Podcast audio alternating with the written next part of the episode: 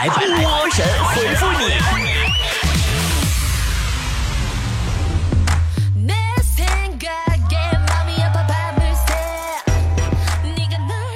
此时你听到我的声音的时候，我已经在上海准备明天的演出了。上海的门票已经售罄了。如果你们还有心大的，到现在还没买票的，你说你们该咋整吧？然后还想去看的，去现场买现场票吧啊！到时候给你带几个马扎。明天呢，大家要是找不着地方，就打电话幺八三四幺零八九三个五啊！明天晚上七点哦，别忘了哦。最近呢，自从这个我这笑傲江湖播了以后啊，我开始看电视了。我多现实的一个人，电视里没我，我就不看。哎，你们看《亲爱的热爱的》了吗？李现哪里帅呀？我怎么没看出来呢？难道我是被张云雷的绝世容颜洗脑了吗？我怎么看谁都不帅呢？完了完了完了！讨厌的肩上肩，柳叶儿就遮满了天。在七位的那个明啊公，细听我来言呐。哎，我明天搁上海是不是应该唱个这个玩意儿？我没伴奏怎么办？我弹吉他我还没学会呢。呃，行啊，随缘吧。最近看上电视了，我才发现呐，现在这电视机对老年人实在是太不友好了啊！你们想过那些岁数大老年人的感受吗？你这机器一个遥控，机顶盒一个遥控，遥控上还有返回键、确认键、退出键，电视开了还不能直接看，要在界面上选择频道才能看。就这么说吧，你要让我家我姥开个电视，就好比让我去开航空母舰。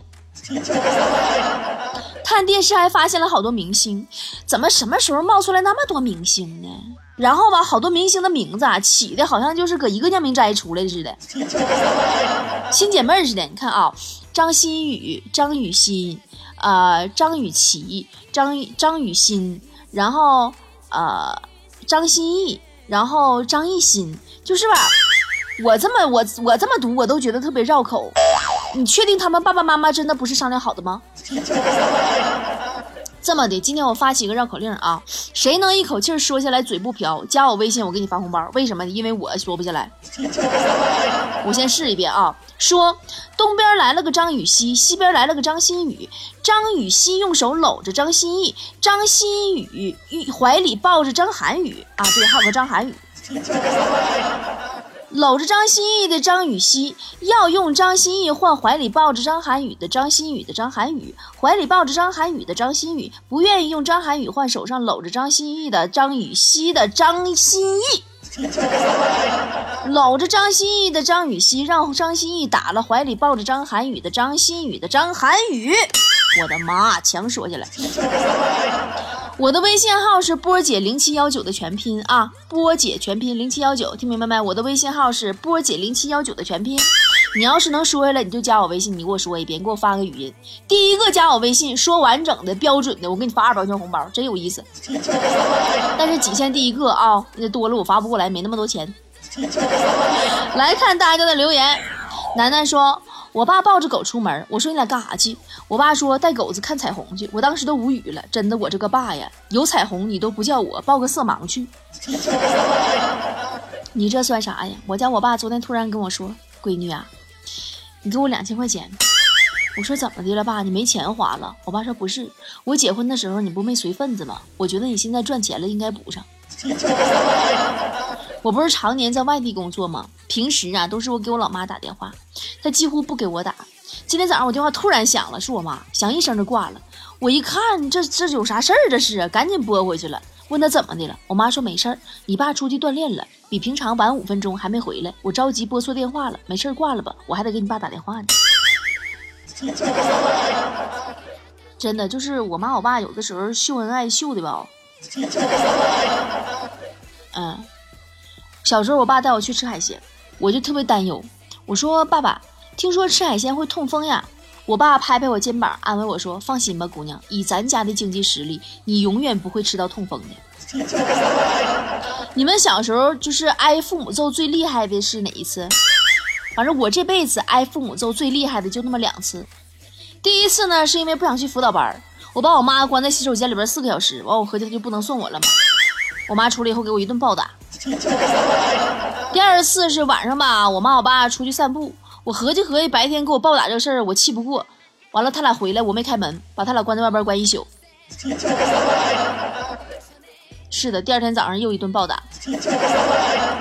相思雨说：“你们知道刘海对女人有多重要吗？今天我约一男一女两个朋友吃饭，出发之前我问男的：‘你到哪儿了？’他说：‘刚上车，马上到。’又问女的：‘你到哪儿了？’他说：‘刚吹完头发，到卷刘海了。’我们大理酒馆啊，新来个小姑娘，叫熏熏啊，你们可能很多老菠菜在群里都知道了哈，那个头像是个赛车手的大美女。”刚来大理装修酒馆的时候吧，就熏熏一个人，挺不容易的。有一次啊，走到那个路口，被还被一个三轮车给刮了，当时刮的脑瓜子血滋淋淋的，都昏过去了。送到医院呢，处理伤口，缝针了。缝完针以后啊，熏熏醒过来，看到自己脑袋，第一句话就是：“完了，波姐，我花六百块钱烫的刘海没了。” 这个女人啊，真的是一种高深莫测的动物，你知道吧？她不光是对待自己的头发，逛街的时候更是让人难以琢磨。比如说哈，人家男人要是看到自己喜欢的衣服会怎么样啊？这衣服挺好的，就应该买下了，是不是？女人不一样，女人逛街，哎呀，这衣服真好看，嗯，挺适合我的，所以我们再去看看别的吧。你这神经病不？我发现我可能不是一个合格的女人。我逛街我不会刁难那个导购员，最主要的我就是不会讨价还价，你知道吗？人家别人还价都是根据了解的专业知识和行情，噼里啪啦说出一大串不同的理由，能让这个店主又无奈又心服口服，最后给个老大的折扣。我还价就一句话：老板便宜点呗。然后老板说已经最低价了。我说啊，那那那那那就这样吧。闹闹的小表哥说：波儿姐，你一个月去一个城市旅行，走南闯北的，对哪个城市的人印象最深？哎呀，辞职出来这些年哈，我走过了很多城市，我发现每个城市的人呐，风格都不一样。打比方说哈，这个广东人一般都很固执，你有没有发现广东人一般都很固执的认为自己的普通话特别的标准？但是他一张嘴你就知道他是广东人，然后他问你你怎么知道的嘞？还有重庆人，我对重庆人的印象呢，就是不分东南西北。我们家那边一般指路都说东南西北，对吧？啊，前后左右啥的。重庆人不是，上次去重庆，一个重庆人给我指路，说往上边走就到了，我都懵了。往上边走，我当时看了看天，是要让我上天吗？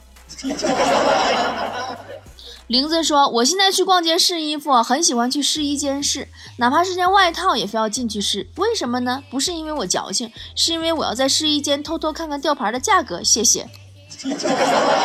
有的衣服吊牌藏的好深啊，要进去好好找一找。哎，我不知道你们逛街的时候会不会跟有一种人一起逛哈？我最讨厌这种人。比如说买衣服吧，他会问你，哎，你觉得这件怎么样？我说一般。他说你懂个屁。不，那你问我意见干啥？凉凉说。波儿姐，我还没有准备好嫁人就被催婚呀，求方法呀！如何能一句话就把所有的催婚怼回去呢？现在很多姑娘啊，还没有准备好嫁人就被催婚呐。我给你们一个方法，就是一定要努力赚钱呀。因为只有努力赚钱，这样别人质疑你说你怎么还单身呢？你怎么还不结婚呢？你怎么还不生孩子呀？怎么还不生二胎呀？你怎么会想分手啊？怎么会想离婚啊？你病了怎么办呢？老了怎么办呢？这个时候你只要说一句：“我有钱呢。”重中之重说，本人单身，跟一个学妹在 QQ 上聊天，她说她去洗澡，然后就再也没动静了，三个月了，波姐。我该跟她说句什么话，又能关心她一下，又不失体面呢？嗯，你就跟她说呗。你说学妹呀，学长好担心你啊。自从上次聊 QQ，你说要去洗澡之后啊，到现在已经三个月了，你还没有上线啊？你是不是在浴室里发生了什么意外呀？刚哥说波波啊，听说你还在倔强的单身是吗？我给你具体解释一下什么叫做倔强单身吧。好不好？倔强式单身，就是指一些人呐，嘴上喊着要找对象，却从来不主动勾搭，没有特别喜欢的人，也懒得接受别人的追求，说不上宁缺毋滥，但也不愿意委屈将就。有的时候觉得单身挺好，又常常羡慕别人成双成对。你懂了吗？这就是我。苏妲己家的狗说：“波姐，你有什么时候特别想一巴掌拍扁熊孩子？”有一回，我在家吃零食看古装剧，隔壁老王家孩子搁我旁边一起看，看到一个妃子啊被两个人用那个被子裹起来扛着去侍寝，啊，那孩子搁旁边就拽我，就好像要说话，我就赶紧打住，我说别问，这些事儿你长大就知道了。他说：“小姨，如果是你的话，应该得三个人才能扛起来吧？” 我真的想一巴掌呼死他。胜者说：“波儿姐，你多久回家一次看爸妈呀？我也是常年在外地工作，不能常回家看看，好内疚啊。”经常啊，我们会看到公益广告里面年迈的老人盼望孩子回家的眼神，然后呢，我们就迫不及待的买了回家的车票。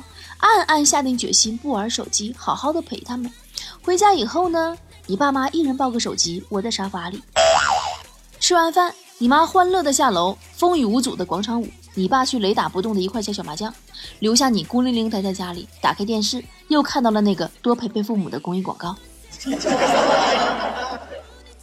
冰可说：“波儿姐，最让你兴奋的事情是啥？最让你尴尬的事情是啥？最让你无语的事情是啥？”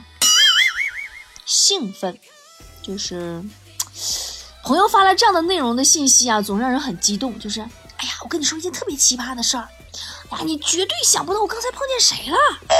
哇，这件事说出来你绝对不信，但是，哎呦，哎，姐妹，你你们猜那谁现在怎么样了？我跟你说啊，要说到八卦，我可一点都不困。尴尬的事儿就是前几天内蒙古突然感冒了，晚上高烧，头疼欲裂呀，死去活来之际发了个朋友圈，我要死了啊！然后后来吃药，喝姜水发汗，后来呢半夜退烧了，我又发了个圈，活着真好。然后我就睡着了，睡到九点多自然醒，看见朋友圈里那个留言啊，九十九加，明白啥意思吗？就是炸了，好多评论问我跟哪个小哥哥鬼混去了。是不是碰到蒙古大汉了？我说怎么的呢？我一看啊，我朋友圈少发了一个字儿。本来我发活着真好，我忘打遮了。活真好。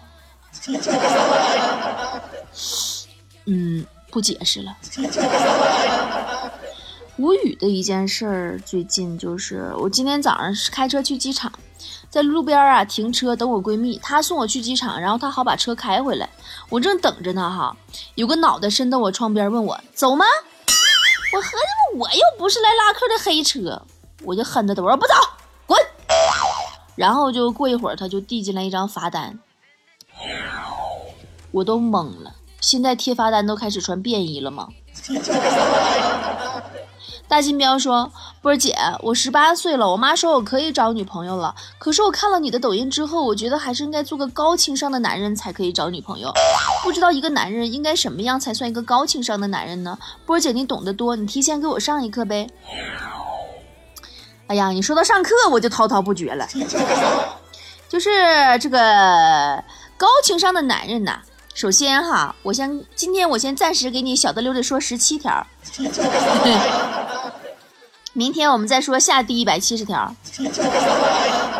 啊，呃，首先呢，第一哈，作为一个男人来说呢，你有钱的话，你就买块好表，比自己脖子上一个手指头来粗的金链子看着有品位多了。啊，穿着假名牌不如一身便装，但求干净整洁，懂了吗？第二就是。大事坚持原则，小事学会变通。第三就是酒啊，可以喝点儿，不代表可以没底线哦。在酒上占个老大，但是在别人看来只是个笑话。第四就是在外是强者，在家是弱者，这事儿不丢人的。第五就是没必要跟老婆争个面红耳赤，女朋友也好，老婆也好，她错了你让着她，她会感激你的。其实她知道是她不讲理。第六就是学会拒绝其他女生发嗲和请求，她们没你看到的那么娇弱无助，别去当人家生活的调味剂，没有你扮演那个超级英雄，人家照样活得很好的。第七就是不要和老婆以外的女性过多接触，除非工作需要，可能她是占你便宜，可能是满足她万人迷的虚荣，可能你只是她寂寞无聊的一个垫背而已。第八就是有自己去泡桑拿、K 歌的时间呐，不如和老婆看看电影，或者把老婆带去一起玩。第九就是出去请酒肉朋友吃饭的钱，你不如存下来，假期的时候和老婆一起出去旅旅游，感情会更深。第十就是对老婆好不是件磕碜事儿，尤其人多的时候，你要是对老婆呼来喝去的，只会让人觉得你啊这个男人没本事，只会窝里横。第十一就是没做到的事儿呢，不要轻易的承诺，承诺过了，假如可以，还是努力的去做到。男人来说，信誉很重要。第十二就是不要以为男人就可以不注重形象，女人也不是瞎子，我们其实知道你你什么呀。十三，永远不要认为别人的媳妇儿比你的好，因为她毕竟不是你的媳妇儿，真的是你的那一天，你就不觉得好了。第十四，永远不要夸你老婆的女朋友、闺蜜，那会是她最忌讳的事儿。最好不要评价，说好说赖，你都吃亏。第十五就是别总心里惦记那个曾经跟你搞过暧昧的女人，她曾经拒绝你，但还围绕在你身边，给你若即若离的希望和假象，只是在利用你的感情来填补她的空白和寂寞，用你来充当她寻找多金男的一个过渡期。以及满足他物质需求，虽然他可能会付出一点点哈，比如说，嗯啊，我不说了，你懂的。但是人家的付出会在你那儿索取更多，最起码玩弄了感情，对吧？第十六，不要老对美女抱有幻想，美女从来不缺人追。难道你觉得你比大部分的男人都强吗？人家美女干嘛不挑个好的，挑你个啥啥都不是的，啥也没有的，连自知之明都没有的男人？第十七，男人，如果你身边有个相爱的老婆，请把你最好的留给她，千万不要贪图一时的快乐而做出让你后悔一生的事儿。毕竟不是哪个女人都能无怨无悔的陪在你身边那么多年的。好啦，今天的波波有理就是这样啦，我们下期见喽。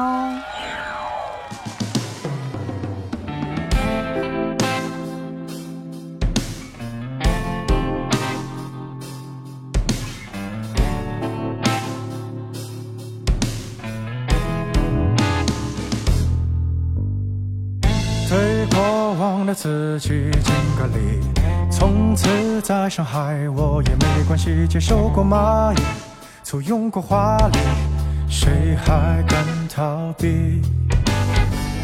浓妆艳抹是我的心意，献给时代审美统一和人潮一起，偶尔还越界，随便找个主题。我们模仿慢半拍的芭比，我们移动慢半拍的身体，满天纸醉金迷，这算不上滑稽。反正这世界早已那么差强人意，所以我们要原谅慢半拍的情敌，无视他们慢半拍的游戏。这年头谁挑剔？反正一片狼藉，我没兴趣和你讲大道理。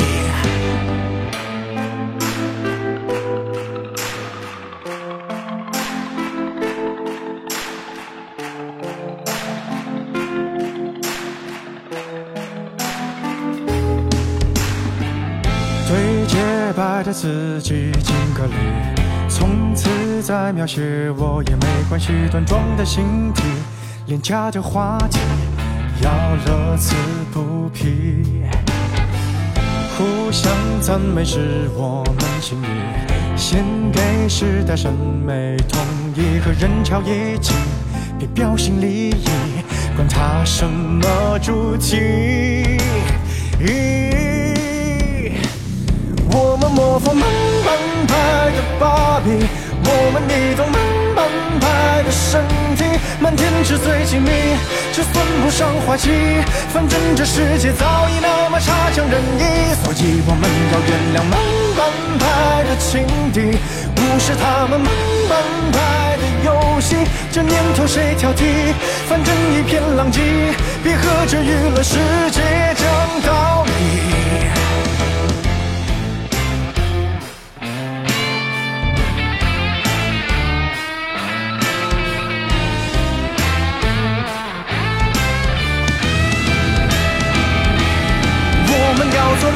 澎湃的芭比我们放任慢半拍的身体谁靠近谁远离谁看惯谁看腻反正那人心早已那么表里不一所以我们要原谅慢半拍的情敌感谢他们慢半拍的猜疑这年头谁在意感情已像儿戏你还要我讲什么大道理要什么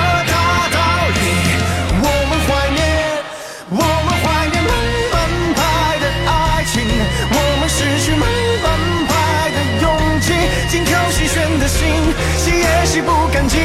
还好这世界早已那么褒贬不一，它让人歇斯底里慢半拍的自己，我们剩下慢半拍的自己，在拥挤里耗尽，我们都硬着心，要面无表情的去接受惊喜，痛也毫不经意，避开致命问题。